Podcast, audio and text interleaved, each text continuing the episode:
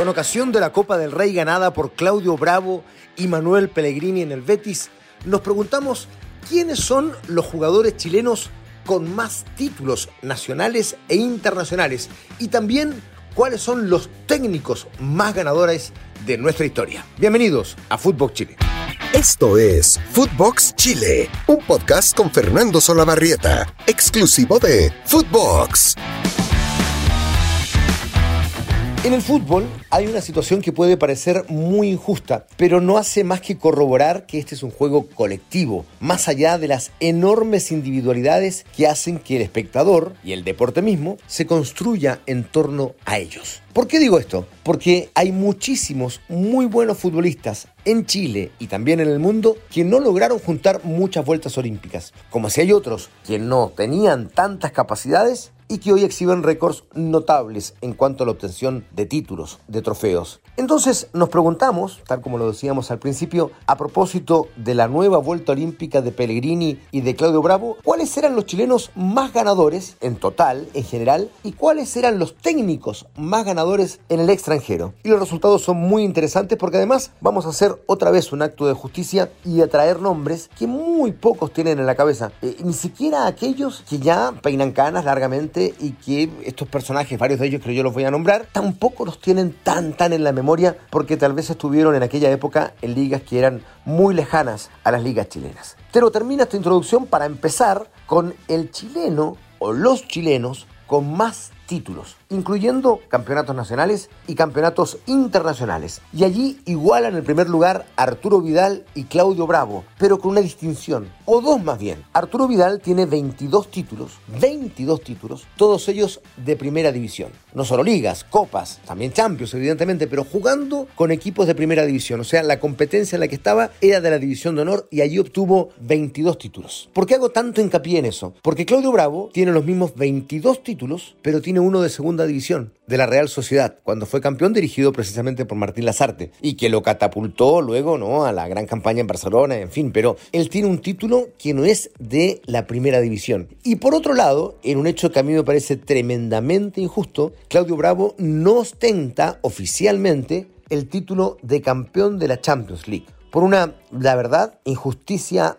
reglamentaria tremenda, un absurdo reglamentario tal vez, que dice que si hay un jugador que no estuvo ni un minuto en la cancha, ese jugador no recibe medalla y no se considera como parte del logro de haber sido campeón de la Champions League. O sea, Bravo estuvo en la banca de suplentes todos los partidos. Ese campeonato lo jugaba Ter Stegen. Claudio jugaba la Liga Española. Y en esa alternancia terminó Ter Stegen ganando la Champions en cancha y con Claudio Bravo no jugando un solo minuto pese a que estuvo en todos los partidos. Este absurdo hace de que oficialmente Claudio Bravo tenga 21 títulos y uno de ellos de segunda división. Pero para mí, aunque no sea oficial, lo de Bravo en esa Champions League debiera ser admitido como un título. Eso es lo que yo creo. Vamos a seguir avanzando en el detalle de los títulos obtenidos por Claudio Bravo, por Arturo Vidal y por varios otros. 22 títulos Arturo Vidal, lo decíamos, 20 de ellos en clubes, 2 en selección. Ganó 12 ligas, 9 en Europa, de ellos 8 de manera consecutiva, 4 por Juventus, 3 por el Bayern y 1 por el Barcelona, más los dos títulos de la selección evidentemente en las Copas América.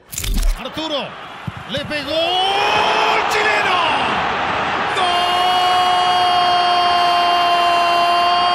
Chileno anotó el Rey Arturo. 2 a 1. Claudio Bravo, el desglose de los 22 títulos, 20 de clubes y 2 de la selección, las Copas América. ¡Tapo Bravo! ¡Tapo Bravo! ¡Tapo Bravo!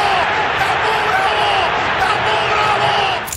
6 ligas, 13 copas, uno de ellos no reconocido por la UEFA, que es el que estábamos diciendo nosotros, la Champions League. Con 18 títulos aparece Alexis Sánchez, 16 de clubes y 2 de la Copa América con la selección. Sí, sí, la Copa América. Alexis le pegó. Chile campeón. Chile campeón. Chile campeón. Chile campeón de Copa América en un partido dramático, en una tarde sufrida.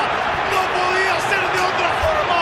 Dejamos atrás 100 años de lágrimas. Tiene 5 títulos de ligas y 11 de copas, Alexis Sánchez. Y ustedes ya han observado que los tres primeros lugares los ocupan tres jugadores de la generación dorada. Pero no solo por el enorme talento que tienen y que los llevó a clubes ganadores, que constantemente están jugueteando y coqueteando con el éxito, sino también a la mayor cantidad de competencias que se juegan actualmente en el fútbol. En el caso de, Bravo, por ejemplo, juega un campeonato internacional y cuando estaba en Inglaterra juega la, la FA Cup, la, mm, la, Premier League, la Copa de la Liga, más eventualmente el campeonato internacional donde esté, que puede haber sido Champions, Europa League, en fin.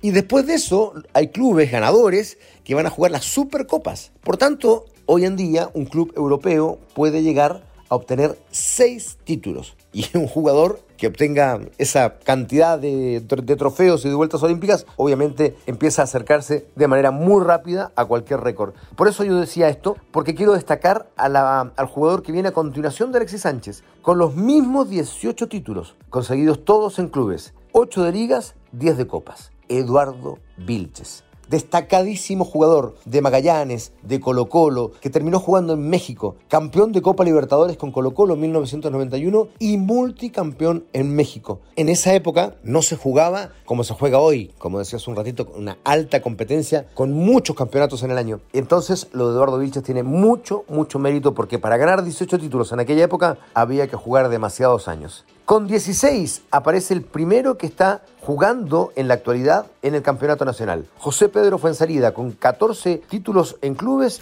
David Chapa, Católica. ¡Gol!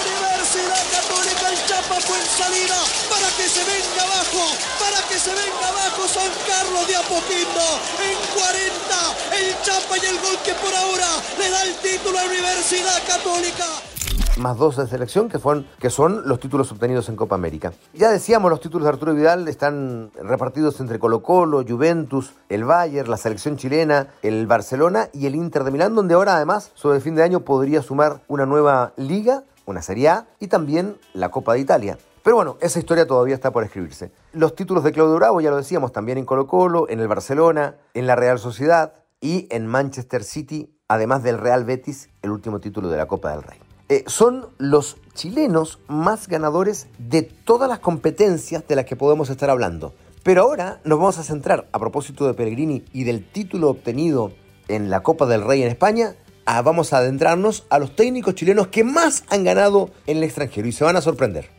Fue muy relevante lo conseguido por Pellegrini el fin de semana, no solo desde la obtención misma, ¿no? Ganar la Copa del Rey en España es realmente fabuloso, y mucho más si se gana con un equipo que no está acostumbrado a hacerlo, ni a llegar finales, ni eh, a estar muy cerca de los clubes victoriosos. El Betis, de hecho, gana la Copa del Rey después de 17 años. Y es relevante también porque con este título, Manuel Pellegrini rompe un récord estadístico del fútbol chileno eh, se sale de la igualdad que tenía con Hernán Carrasco y se convierte en el técnico chileno con más títulos en el extranjero. Y ojo, a una pequeña reflexión. Pellegrini tuvo que dar el salto hacia el extranjero, entre otras cosas porque había mucha hostilidad para él y para su trabajo en Chile. Pero bueno, terminó siendo una gran decisión porque a partir de allí ganó eh, ocho títulos, incluida la Copa del Rey de este fin de semana. La Liga Ecuatoriana mm, del año 1999, con Liga de Quito. El Clausura Argentino del año 2001, con San Lorenzo. La Copa Mercosur. A propósito, ese San Lorenzo con un montón de récords, entre ellos 13 partidos seguidos ganados. Récord que aún no se rompe. En fin, con la Copa Mercosur, también con San Lorenzo, pasa a River Plate y gana el Clausura Argentino el año 2003. Después se va a Europa, está por el Villarreal, por el Málaga y finalmente termina cayendo en el Manchester City. Imagínense la envergadura de clubes que lo querían. Y allí gana la Copa de la Liga. La Premier League es el único técnico no europeo en ganarla. Después la Copa de la Liga y se despide. Hasta esta hora, Copa del Rey obtenida el fin de semana. Ocho títulos en el extranjero para Manuel Pellegrini. Rompe el empate con un personaje dentro de nuestro fútbol tal vez mucho menos conocido, que dirigió en unas ligas de seguro menos competitivas, pero que merece ser destacado. Por supuesto que sí. Hablo de Hernán Carrasco, con siete títulos. Los ganó en la Liga de El Salvador, en la Champions con CACAF de hoy día, y lo hizo a través de Alianza, del Atlético Marte y de Águila. Y queda segundo en la estadística. Después aparece otro nombre notable como jugador y también como técnico, porque es considerado, Carlos Reynoso, el mejor extranjero de todos los tiempos en la Liga Mexicana. Él vive allá hace muchos años y goza de un cariño inmenso. Por lo mismo, en ese reconocimiento después fue director técnico y también lo hizo muy bien. Cinco títulos obtuvo en México Carlos Reynoso. Lo hizo con el América, con el León, con San Luis en el ascenso y en la primera división y con el Veracruz la última vez en el año 2016. De ahí saltamos a otro técnico que estuvo en ligas eh, bolivianas, allí básicamente. Eh, hablamos de Raúl Pino, que fue campeón con Jorge Wilstermann y de la liga también con el Blooming, además del Real Santa Cruz, donde ganó la Copa Simón Bolívar. Eh, y aquí llegamos a otro nombre muy particular, Higinio Ortúzar, el Vasco Ortúzar, que dirigió al Atleti de Bilbao y fue campeón en 1943. Luego ganó la Copa del Generalísimo el mismo año y el 44 y el 47 la Liga Española con el Valencia. La Liga Española en tres oportunidades. No hay que olvidarse de estos nombres. Higinio Ortúzar. Ahora saltamos a los títulos de Julio Escobar, otro nombre olvidado en el fútbol chileno.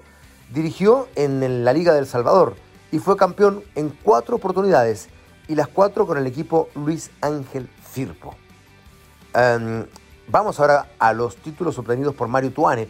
Estoy haciendo todo un recuento para que esta gente no quede en el olvido. Mario Tuane dirigió en Sudáfrica y fue campeón de la Copa y de la Liga con el Kaiser. Después saltó al Moroca y fue campeón de la Copa de Sudáfrica con el Moroca Swallows. Y finalmente con el Mamelori Sundowns ganó la Liga Sudafricana en 1988. Y aquí saltamos un personaje ya más bien conocido, pero tal vez no en el detalle, Hugo Tazara, que ganó tres títulos en la Liga de Costa Rica y la Copa de Campeones con el Alajuelense. Eh, Mario Salas, de los contemporáneos, ganó mucho en Perú. Ganó el torneo de, de, verano, el torneo de apertura y finalmente el torneo descentralizado. Todo con el Sporting Cristal. Y nos quedan dos nombres a destacar. Los títulos de Néstor Matamala, que son tres en la liga hondureña. ¿Lo tenían ustedes a Néstor Matamala? Probablemente no. Bueno, aquí se los presento. Uno de los técnicos chilenos más ganadores en el extranjero. Eh, Néstor Matamala ganó la liga hondureña en tres oportunidades con tres equipos distintos, el Motagua, el Real España y el Olimpia. Y el último nombre es un prócer de la Dirección Técnica Nacional. Para muchos el gran maestro del profesionalismo en Chile y el mejor técnico chileno de todos los tiempos. Otros hablan de Pellegrini. Entonces uno dice, el mejor técnico de una selección chilena en todos los tiempos. Sí, pero otros dicen Bielsa. En fin, estamos hablando de Fernando Riera, que tuvo una gran campaña en el extranjero. Dirigió a Boca, dirigió al Benfica, que era un equipo muy grande, llegó a finales de Champions, pero solo ganó dos títulos. La Liga Portuguesa en 1963 y 1967, en dos oportunidades con el Benfica. Ese es el recuento. Esos son los técnicos más ganadores en el extranjero representando al fútbol chileno y también al comienzo de lo que hablábamos en este podcast, hicimos el detalle de los jugadores chilenos con más títulos en general, en total. Pero como decíamos, vaya la salvedad. Hay chilenos que no están allí, que fueron grandísimos jugadores de todos los tiempos. Pero que claro, eh, las distinciones colectivas no las pudieron tener de forma permanente. Pienso en, en, ese listado donde no aparece Carlos Caselli, Patricio Yáñez, Sergio Livingston, el propio Roberto Rojas y cuántos y cuántos y cuántos más. Leonel Sánchez no aparece. En fin, eh, demasiados.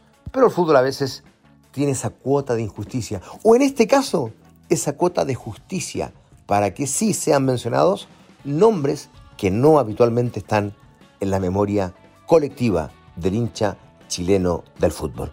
Muchas gracias por acompañarnos una vez más aquí en Footbox, Footbox Chile. Esto fue Footbox Chile con Fernando Solabarrieta, podcast exclusivo de Footbox.